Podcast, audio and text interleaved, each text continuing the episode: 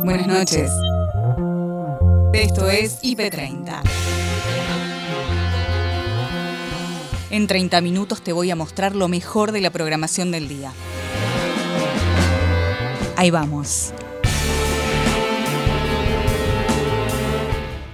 Arrancamos la semana.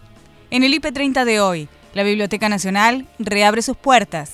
Con aforos, con protocolos.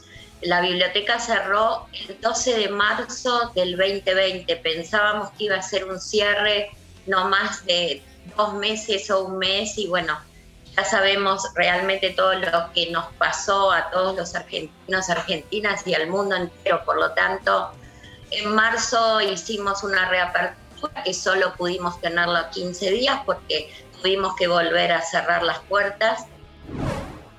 Argentina versus Brasil, papelón mundial. Mira, había tranquilidad, yo en todo momento me puse a disposición, como habitualmente, cuando hay una delegación argentina aquí en Brasil, eh, a ver si necesitaban algo, en pero en todo momento, bueno, eh, la información que me llegaba era que estaba todo bien encaminado. Y cuando movió la pelota, todo nos dio una tranquilidad. Dijimos, bueno, y cuando nos vimos Diego Martínez, y de repente pasó lo que pasó. Mira quién habla, la mamá de Randazo, fuera de escena. No, ¿quién me va a decir lo que dice? Yo más o menos he escuchado, viví por las charlas, escucho televisores, escucho a la gente, tengo mi opinión, sé lo que es mi hijo, sé la charlatanería que hay alrededor, porque no es fácil hablar, y promesas, pero nadie muestra nada que hizo, como hizo Florencio, las gestiones de él. No, la serie de Luismi concluye al fin. Tiene fecha, ya finalmente la tercera y última temporada de la serie dedicada a Luis Miguel El Sol y ya anunciaron oficialmente, no solo presentaron el adelanto de cómo sigue la historia de este inmenso músico con fanáticos en todo el mundo, sino que ya se sabe que el 28 de octubre a las 9 de la noche estén atentos porque se estrena la tercera y última temporada, ¿eh? Arranca la semana y en IP Central, Noelia y Gabriel te cuentan por dónde pasa la noticia hoy. El día después del gran escándalo del fútbol a nivel internacional que sucedió en San Pablo con la suspensión del partido entre Argentina y Brasil a cinco minutos de comenzar. Eh, una novela que por supuesto tiene más capítulos, hacia adelante, pero primero queremos compartir con ustedes lo que pasó entre ayer a las 4 de la tarde, cuando tenía que, en realidad arrancó el partido de la selección hasta las 4 y 5, eh, y lo que nos encontramos de pronto y nos sorprendió a todos. Lo repasamos. Autoridades brasileñas investigan si cuatro jugadores argentinos violaron el protocolo de coronavirus. La información que me llegaba era que estaba todo bien encaminado. Y cuando movió la pelota, todo nos una tranquilidad. Dijimos, bueno, vimos al Diego Martínez, y de repente pasó lo que pasó. Hay alguien que está entrando en el campo de juego que no sea la continuidad de toda esta, de esta previa que hemos vivido, ¿no? Con los cuatro jugadores argentinos que están en la, en la Premier. Este es el que ingresó y, y dentro de la cancha, desde el momento que ingresó no, no pudo reanudarse el juego. Entre los veedores de Conmebol que estaban en el campo de juego, al ver esta situación, le recomiendan a Lionel Scaloni el plantel argentino se retire al vestuario hasta que la cuestión se pueda solucionar. No, esto que está pasando es, es un mamarracho histórico. La Conmebol dijo puedes jugar, se acabó, no, no me busques donde no hay, te lo pido por favor. ¿ok? Hace tres días, escuchame, hace tres días que estamos- estaban esperando empezar el partido para venir. ¿Por qué no sé, no, no sabría decirte qué palabra utilizar. Eh, me gustaría que la gente en Argentina entienda que, que en este caso como entrenador yo tengo que defender a mis jugadores. Hoy se vivió lo que se vivió, que es algo lamentable para el fútbol, porque la verdad que es una imagen muy, pero muy mala. Querían interrumpir el partido porque le querían notificar de algo que realmente no sabemos qué es. En la declaración jurada pregunta justamente si estuvieron dentro de los últimos 14 días en alguna de las zonas que impide el Estado brasileño a estos cuatro jugadores, que son jugadores de Premier League. Ese ítem supuestamente mintieron, eso es lo que dicen desde el lado de Brasil, desde Argentina dicen que no. Nos hubieran avisado cuando llegamos a Brasil y, y- y no hacíamos tanto quilombo, nada para, para cancelar el partido. Some officials, police, security officials enter the pitch after a few minutes of the game to take away some players. It's, it's, it's crazy, but we need to deal with these challenges. We need to deal with, with these issues which come on top of the COVID crisis, and that's why we need your understanding. Una telenovela con todos los condimentos que no terminó, sino que continúa. Pato Insúa nos trae todos los detalles de los nuevos capítulos que podemos esperar. ¿Cómo estás, ¿Qué Pato? Buenas Pato? noches. ¿Qué tal? Buenas noches. Y parece que viene para largo lo que puede suceder en relación a lo que ocurrió ayer porque no tiene precedentes que un partido de eliminatorias se haya suspendido a partir de la intrusión de personas ajenas al espectáculo como sucedió en, eh, en San Pablo. De hecho, el informe del árbitro venezolano dice que el partido se suspende a partir del el ingreso de personas que no estaban identificadas ni acreditadas para ese partido. Bien. Evidentemente lo que ha sucedido es que ah, la venia que le dieron a Argentina diciéndole que no había inconvenientes, de hecho hay un protocolo firmado entre Conmebol y cada una de las federaciones, de las 10 federaciones que son miembros, para que los futbolistas puedan trasladarse por los países y competir sin realizar cuarentenas. Bien. Esto no ha cambiado. Por eso, más allá de lo que se pudo haber completado o no en la ficha migratoria, que no llenan los futbolistas, sino que lo llena algún administrativo siempre AFA, Sí. igual que se presentan los pasaportes, más allá de que esa información hubiese sido correcta o no, esta, digamos, estamos hablando de la permanencia eh, menor a dos semanas en Gran Bretaña, de todas maneras los futbolistas deberían haber estado habilitados para competir sin problemas. Este, este, esta cuestión es la que tiene que habilitar la Confederación Sudamericana de Fútbol. Es la encargada, como, como organizadora del evento, de conseguir los permisos que se han hablado Claro, con FIFA y con. Conmebol para que los futbolistas puedan eh, eh, participar sin problemas, que no fue lo que sucedió, evidentemente. Obviamente. Ana Sicilia y Nacho Corral actualizan la información de este lunes. Esto pasó por tarde a tarde. A partir de ahora, con la aplicación Mi Argentina va a empezar a tener una validación, el certificado de vacunación que vos hayas eh, eh, completado, que la, con la vacuna que te hayas inoculado, encontrás ahí el certificado que va a permitir ser un comprobante internacional a partir de ahora. Genial. Y en tu celular, ¿no? Tenés la aplicación, ahí en mis documentos, eh, dentro de la aplicación vas a tener todos tus otros documentos y además el certificado internacional de vacunación. Y todo lo que debe implicar, ¿no? Eh, tenerlo ahí en el teléfono y que sea a nivel internacional. Para hablar en detalle, ¿no? De todo lo que implica, le damos la bienvenida a Micaela Sánchez Malcolm, secretaria de Innovación Pública. Bienvenida a Tarde a Tarde. Ana Sicilia y Nacho Corral te saludan. ¿Cómo estás, Micaela? Hola Ana, hola Nacho, ¿cómo están? Buenas tardes. Bien, un placer tenerte y tratar de adentrarnos, ¿no? Porque uno ve eh, el desenlace, ¿no? La foto final y hoy tenemos en la aplicación Mi Argentina, digo, eh, el certificado digital eh, con validación internacional. Pero digo, para llegar a eso hubo que transitar un tramo, ¿no? Digo, ¿cómo, cómo, cómo se genera y, y qué implica, ¿no? Poder tenerlo ahora todo en el celular para todos los argentinos. Bueno, bien vos decís, Ana, que hubo todo un, un tránsito que hubo que hacer para llegar hoy hasta hoy acá. En primera instancia, por primera vez, el proceso de vacunación supone la nominalización de todas las personas que recibieron la vacuna contra el COVID. Esto implica que como tenemos una campaña nacional centralizada por el Ministerio de Salud de la Nación, haya un registro explícito de todas las personas que recibieron una o dos dosis de vacunación. A partir de este registro, que se da en una, base de datos que se llama Nomivac, que depende del Ministerio de Salud, lo que hicimos en un trabajo colaborativo con el Ministerio fue replicar las instancias de vacunación que tienen registradas en Nomivac en la aplicación Mi Argentina, que es una aplicación que tiene varias credenciales eh, digitales de la ciudadanía, entre otras el acceso al DNI digital, el acceso a la licencia de conducir, por ejemplo, un certificado de RT, al registro canábico habilitado por el Ministerio de Salud, etcétera. ¿Qué novedad supone eh, la modificación que estamos presentando hoy?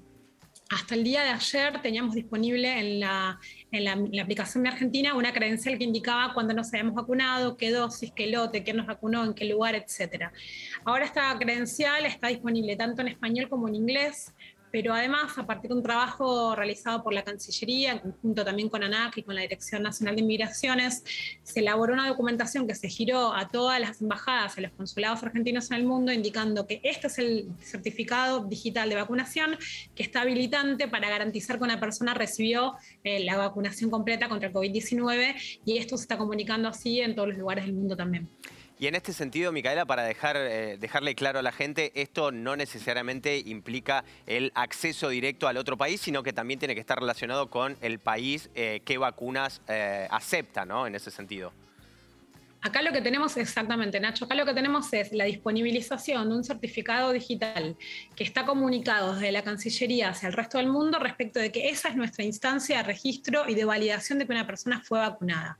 Ahora bien, de cara al ingreso a otro país, lo que hay que tener en cuenta si somos viajeros o viajeras son los requerimientos del país de destino, qué nos van a pedir, cuáles son las instancias de validación, cuáles vacunas están autorizadas y cuáles no, porque esto simplemente lo que garantiza es que tenemos la certificación de que efectivamente recibimos las vacunas, pero bajo ningún punto de vista, bajo ningún punto de vista suplanta la averiguación y la certificación de lo que tenemos que llevar para poder ingresar a otro país. Claro.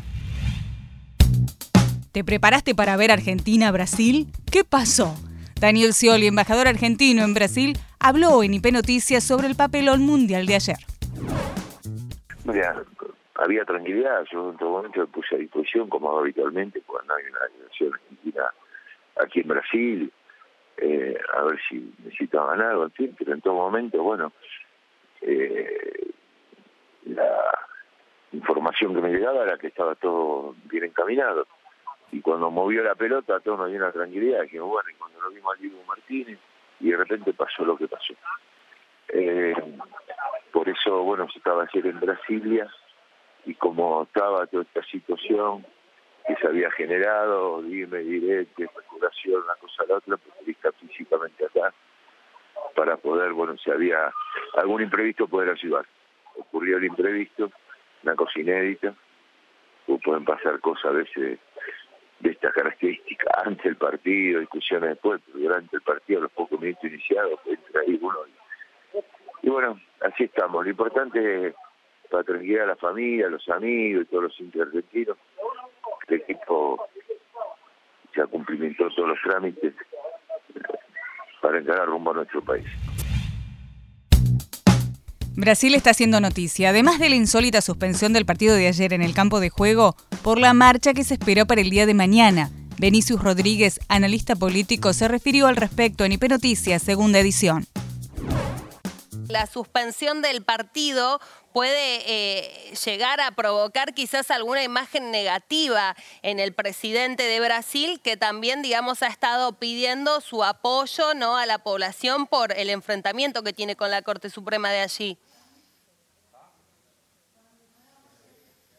Sí, eh, Bolsonaro eh, tiene como algo la eh, Corte Suprema, más específicamente el presidente, no el presidente de la Corte, pero el presidente de la Corte Electoral, que también es un el miembro de la Corte Suprema, el ministro, el juez Bajoso, y también Roberto Bajoso, y también el juez Alexandre de Moraes, que Hmm. ha empezado Ahí tenemos alguna dificultad allí con esta comunicación eh, con Vinicius Rodríguez en vivo en este momento desde Brasil. Bueno, tratando de entender un poco con claridad, lo estaba diciendo, ¿no? Que evidentemente hay una injerencia eh, de parte del gobierno de Bolsonaro en esto que pasó eh, en la cancha ayer domingo. Vinicius, mañana, ¿qué es lo que va a pasar? Contanos exactamente qué son estas movilizaciones que se van a llevar a la calle. Entiendo van a estar también los militares. Incluso llega información a la Argentina de la posibilidad, no de que se concrete, pero de que se empiece a hablar de la posibilidad de asusar un golpe de Estado en Brasil. ¿Es así de grave la situación?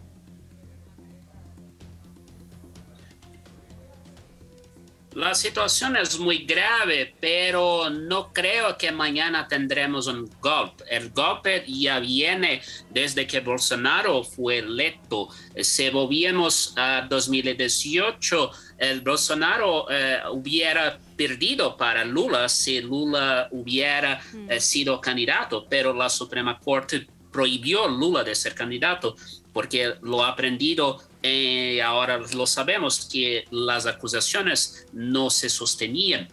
Pero mañana creo que Bolsonaro, el mayor riesgo es que hayan confrontos y la participación de las policías. Cómo las cosas son organizadas acá en Brasil. Las policías son militares, la policía de las calles. Y muchos policiales, eh, de acuerdo con una encuesta que ha sido publicada esta mañana por un respetable instituto de encuestas, eh, tres en cada diez policiales, eh, policías militares quieren ir a las manifestaciones, expresar su apoyo al presidente Bolsonaro. Este es mayor riesgo. Bolsonaro no tiene el apoyo de los militares federales, del ejército.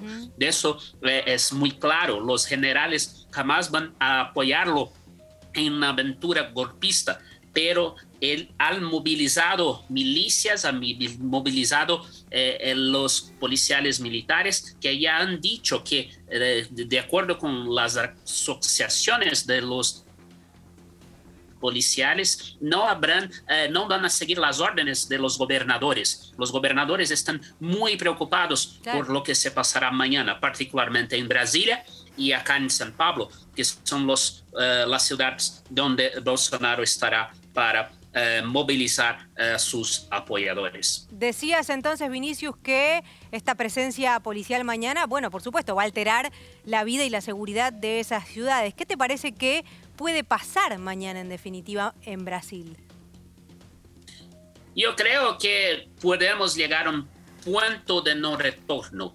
Eh, si Bolsonaro lleva a muchas personas a las ruas, a las calles, eh, las, eh, las masas van a creer que Bolsonaro tiene apoyo popular, apoyo del pueblo para que implemente una dictadura, quizás si no sea electo, reelecto.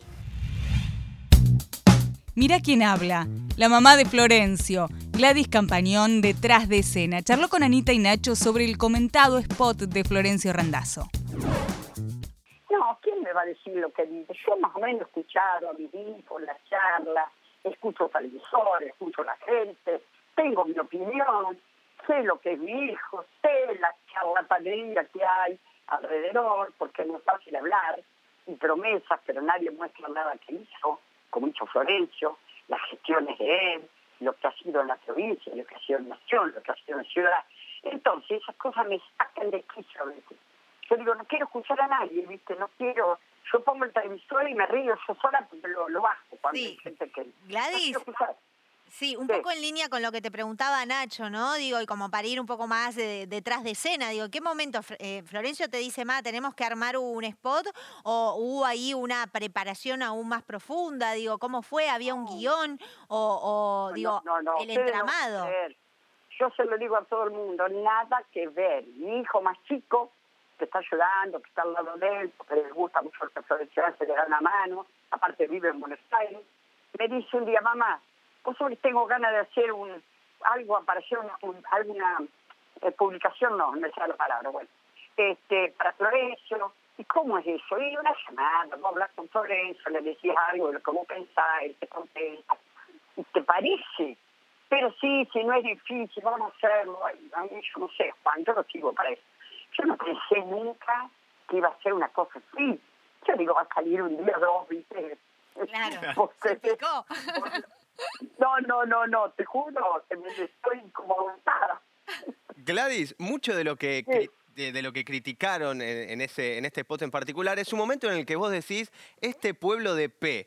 Eh, en ese sentido, ¿te arrepentís? ¿Qué quisiste decir? ¿Crees que lo perjudicó eso? Te digo una cosa, yo te soy sincera, pido perdón si alguno se ofendió, como te imaginas, tan mal.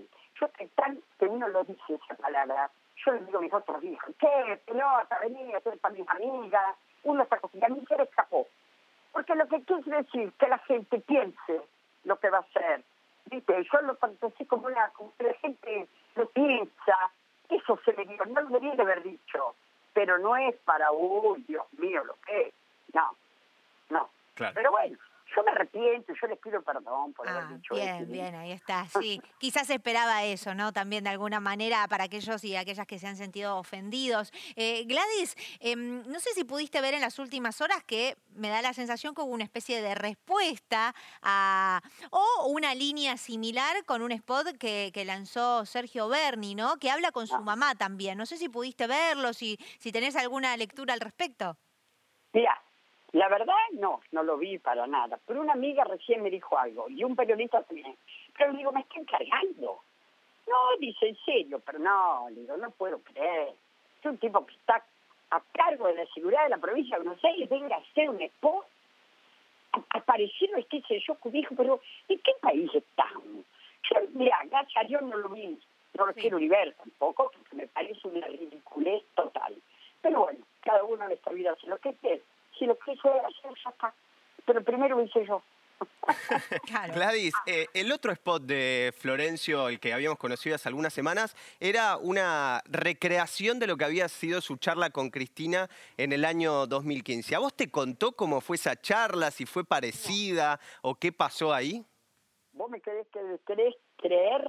No, porque Florencio hay cosas que no las dice. Yo sé que en ese momento él puede hablar con ella, no se ha sentido muy bien, ella no de la gobernación, él dice que no, porque él unos días antes pensaba que iba a ser candidato a presidente, no fue. Muy bien, se fue a casa. Yo directamente sí, eh, para mí, por ejemplo, fue un golpe. Yo ahora digo, qué suerte, Dios me iluminó, porque pienso que mejor. Pero como madre, ¿no? Porque yo por otro lado sé nada. Pero sí me dolió porque lo vi a él medio caidón y medio, viste, pero dijo, no quiero ninguna otra cosa. Él lo venía diciendo, escúchame, le había dicho que tiene, yo no quiero. Gobernador, no quiero. No, no, no voy a hacer nada, me voy a casa. Una buena, reabre la Biblioteca Nacional. Elsa Rapetti, subdirectora de la biblioteca, conversó con Maxi sobre cómo será esta reapertura. Con aforos, con protocolos. La biblioteca cerró el 12 de marzo del 2020. Pensábamos que iba a ser un cierre no más de dos meses o un mes y bueno, ya sabemos realmente todo lo que nos pasó a todos los argentinos, argentinas y al mundo entero. Por lo tanto, en marzo hicimos una reapertura que solo pudimos tenerlo 15 días porque tuvimos que volver a cerrar las puertas, pero teníamos este, pensado este momento desde hace más de un año, por lo tanto los protocolos estaban listos, los aforos este, en distintas fases. En este momento la reapertura es en fase 2 con un aforo de un 30%, fundamentalmente eh, para investigadores acreditados y un porcentaje para usuarios generales, que en la primera reapertura era exclusivamente para investigadores acreditados. La biblioteca tiene 12 salas de lectura, de las cuales están habilitadas al público, las del quinto y sexto piso, que es libros, pertenece a libros, y las salas de hemeroteca en lo que nosotros denominamos nivel H, que es la planta baja. Claro, las salas especiales del tercer piso, los usuarios deben comunicarse vía email y este, solicitar el turno para poder asistir. Claro, hay que decirle al, público, ¿no? Que de pronto nunca fue a la Biblioteca Nacional, porque también Elsa hay mucha gente que de pronto no conoce, que eh, además de ser un lugar privilegiado, ¿no? Para leer, para encontrar este, un espacio de tranquilidad, también, y además de su belleza, hay eh, libros realmente incunables, ¿no? Inhallables, hay bibliotecas este, y, particulares ediciones de libros muy importantes. La pregunta que uno se hace en términos de eh, lo que se puede tocar, lo que no se puede tocar, los libros se están prestando, ¿cómo se hace para evitar que de pronto alguien que eventualmente tiene COVID y no fue detectado eh, por no tener fiebre pueda tocar algo y uno pueda hacerlo después, ¿no? Bueno, todo esto forma parte de los protocolos que fueron muy pensados y realmente es muy complejo porque el usuario, la usuaria que solicita o reserva un libro, los investigadores podrán reservarlos a través del sitio web. Este, cuando se le entregan el mostrador de préstamo, ese libro al ser devuelto, a excepción de la persona que solicite que al día siguiente esa misma persona lo va a volver a consultar y se le separa en contenedores especiales con el nombre de la persona, y no ese libro pasa lo que se denomina la cuarentena, que está durante siete días hasta que se vuelva a poder este, poner disponible al préstamo de otro usuario. La complejidad además también es que cuando un usuario se levanta de su mesa de lectura, el personal de limpieza tiene que sanitizar las mesas, las sillas, por lo tanto realmente una reapertura masiva, más allá que en este momento es imposible dada la situación todavía de la pandemia, un edificio donde circulaban 2.000 personas por día, este, para nosotros también tener todos los cuidados y los protocolos necesarios también se hace muy complejo. Penélope Cruz, Oscar Martínez, Antonio Banderas en competencia oficial. Este film de Mariano Con, Gastón y Andrés Duprat juntos en Venecia. Valeria Delgado con los detalles de una de las noticias que dejó este fin de semana. La realidad es que fue una de las fotos y de las informaciones que nos ha dejado el fin de semana porque hay elenco argentino, hay producción nacional para esta competencia oficial con elenco también multiestelar, porque allí está Oscar Martínez, pero también vemos a Antonio Banderas y a Penélope Cruz. Ellos tres son los protagonistas de esta historia de los hermanos, de, perdón, de este, la dupla eh, Duprat con, eh, dije los hermanos porque el guionista es Andrés Duprat y el director es eh, Gastón, pero claro, ahí se los ve en una especie de parodia de lo que son las grandes filmaciones y producciones cinematográficas. Y sabemos y estamos acostumbrados con El Ciudadano Ilustre, entre otras películas, que con que, bueno, ellos claramente transitan el mundo del humor. Un humor bastante particular, pero que tuvo muy buena aceptación, ¿eh? porque, claro, después de verse en el Festival de Venecia, eh, aparecieron las críticas y los comentarios a partir de la película.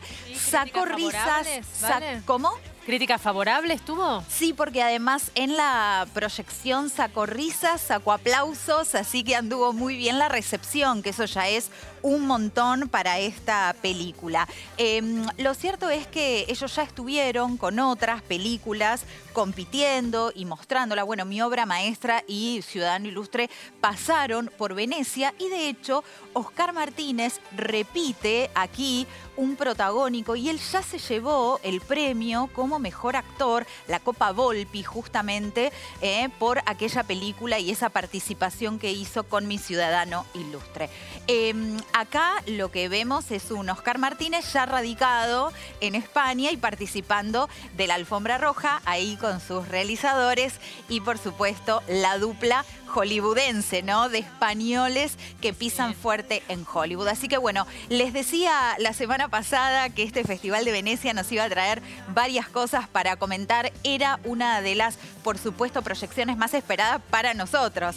De este lado, saber cómo le iba a ir a esta propuesta argentina en competencia, porque muchas veces en el marco de estos festivales se ven películas, se preparan las avant premier, proyecciones internacionales. Digo, esto le da una visibilidad enorme en el mundo, pero además compite. Así que veremos cómo le va. Eso será dentro de unos días, porque hasta el 11 de septiembre se desarrolla este festival. Vale, mi pregunta de siempre. Ay, ¿cuándo se estrena? Por favor, porque claro, yo te escucho hablar de una película, me entusiasma y la quiero ver. Entiendo, todavía no tiene fecha de estreno. Yo creo que va a ser un mínimo recorrido por festivales, ¿eh?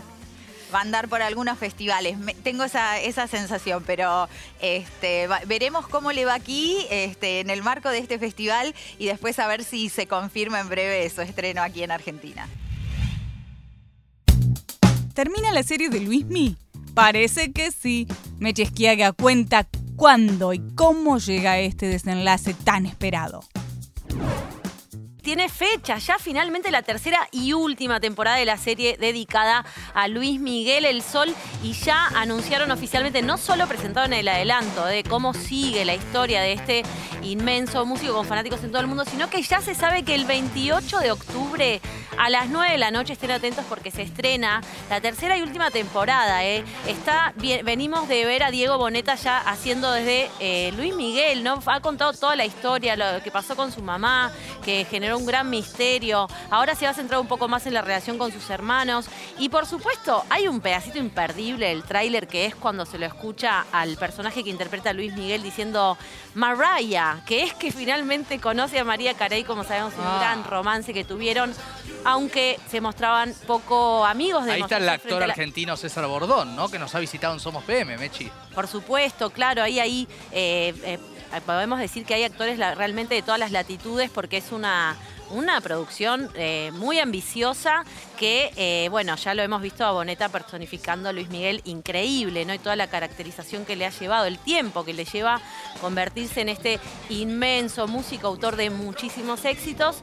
Llega el final, hay un adelanto dando vueltas y claro, a uno le queda ahí la duda de dónde va a poner el, final, ¿no? Narrativo de esta historia que revela, eh, que recordemos, por supuesto, el propio Luis Miguel está detrás de la, de la serie, él mismo está supervisando todo el guion, así que eh, para los fanáticos de Luismi, como dicen sus más fanáticas, ya el 28 de octubre estará ahí disponible en Netflix, tercera y última temporada, el final de la historia que él mismo eligió contar. Y hasta acá llegamos por hoy. Acordate que podés ver las notas completas en nuestro sitio www.ip.digital y en nuestro canal de YouTube, búscanos como IP Noticias y suscríbete. Hasta la próxima. Buenas noches.